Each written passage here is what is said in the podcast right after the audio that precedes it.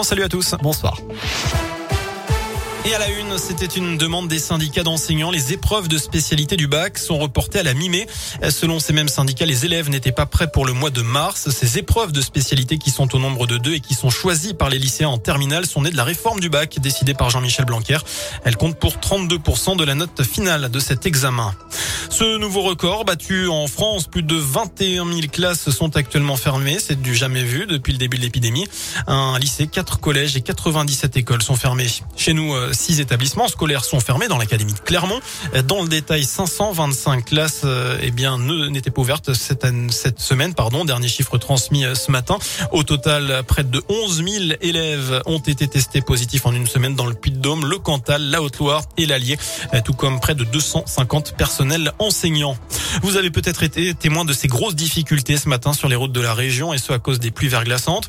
La circulation a même été interrompue plusieurs heures sur une portion de l'autoroute à 89 mais de l'A72 entre la barrière de péage des Martres d'Artière et Saint-Just-Saint-Rambert. Par ailleurs, les transports scolaires ont dû être interrompus ce matin en Haute-Loire. La distribution du courrier a elle aussi été perturbée dans le Puy-de-Dôme à Clermont, Roya ou encore Chamalières, mais aussi dans une partie de l'Allier. Un homme blessé par des tirs d'armes à feu, c'était hier après-midi dans le quartier de Montferrand à Clermont. Ça s'est passé rue Maringot. D'après la montagne, la victime âgée de 31 ans aurait été prise pour cible alors qu'elle était en bas de chez elle. Blessée au niveau des jambes, le trentenaire a été évacué au CHU. Ses jambes ne sont pas en danger. Une enquête a été ouverte pour violence volontaire aggravée. On termine avec du sport du tennis. Daniel Medvedev rejoint Rafael Nadal en finale de l'Open d'Australie.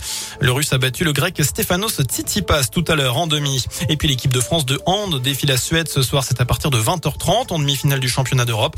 Et ce sera à suivre sur Bein Sport et en clair sur TF1. Voilà pour l'essentiel de l'actu. L'info de retour dans une demi-heure. Je vous souhaite une très bonne soirée.